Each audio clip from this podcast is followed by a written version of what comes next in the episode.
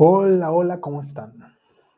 A propósito de que antier, a ver, hoy es martes, el domingo, sí, el domingo fue el Día Internacional de la Salud Mental. Y bueno, quería comentar por aquí lo que para mí se refiere a esto. Eh, generalmente tantos conceptos y tanta teoría muchas veces no ayuda a que se entiendan de forma práctica muchas cosas. Siempre busco la parte práctica por eso y me cuesta entender algunas cosas. Entonces trato de buscarle siempre la forma práctica.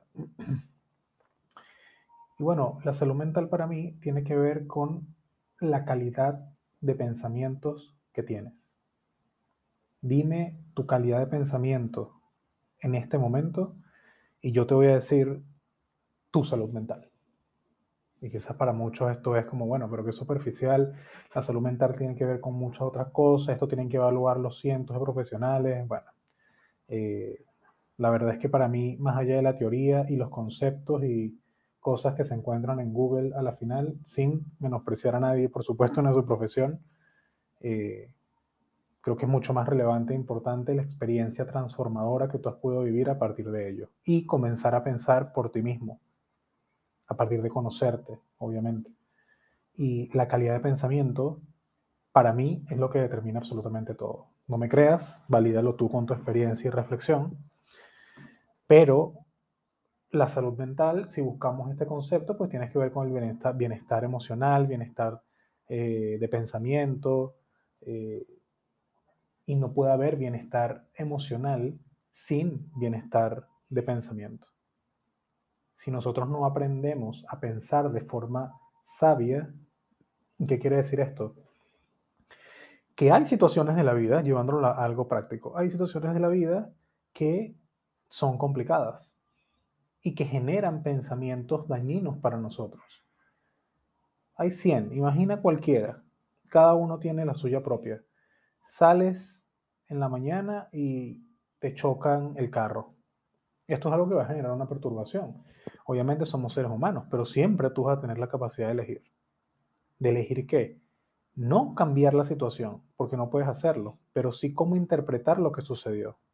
Entonces tú puedes pasar todo el día y pasar toda la semana y pasar meses y quizás hasta años perturbándote por lo que sucedió o optar por elegir con sabiduría e interpretar lo que ocurrió de forma positiva. Eso es calidad de pensamiento vas a tener situaciones en la vida duras, con la pareja, en el trabajo, con la familia, con los hijos, contigo misma, sobre todo contigo mismo. Pero tú necesitas aprender a interpretar lo que ocurre de forma que sea favorable para ti. Verlo de forma negativa te va a hacer daño y se va a generar una emoción correspondiente a eso. Entonces, claro, la calidad de pensamiento va a determinar cuán bienestar vas a tener tú, pues a nivel mental. Y eso es para mí salud mental. Porque desglosar este concepto es entender que ese bienestar emocional, ese bienestar eh, psicológico, tiene que ver en la forma en cómo nos sentimos y cómo actuamos frente a la vida. Pero si tus pensamientos no son de calidad, y cuando hablo de calidad, no son orientados a interpretar las cosas a tu favor, pues obviamente lo que vas a sentir va a ser negativo, lo que vas a hacer va a ser negativo y los resultados de lo que van a hacer no van a ser favorables tampoco para ti. Entonces, aprovechando esta semana, que es la semana de la salud mental, dejarte esta pequeña reflexión.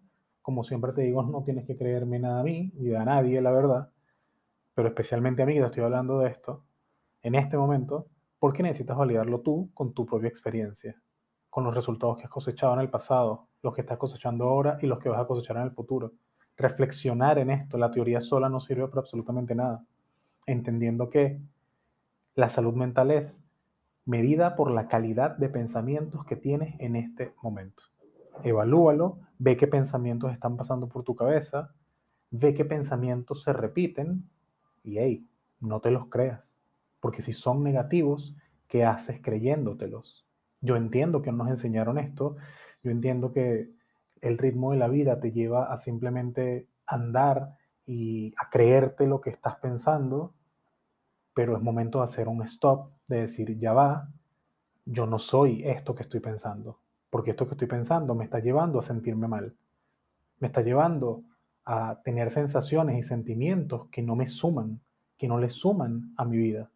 Entonces necesito no creérmelo, cuestionarlo y comenzar a interpretar lo que me sucede de una mejor manera. Por eso esta frase de eh, un filósofo que decía, lo que sucede es lo que es y lo que hago con ello es lo que soy.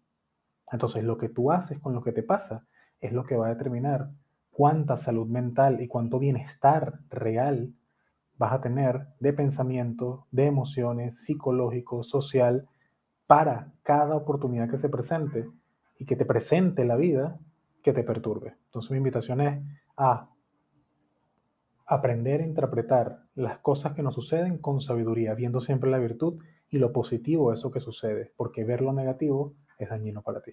Un abrazo.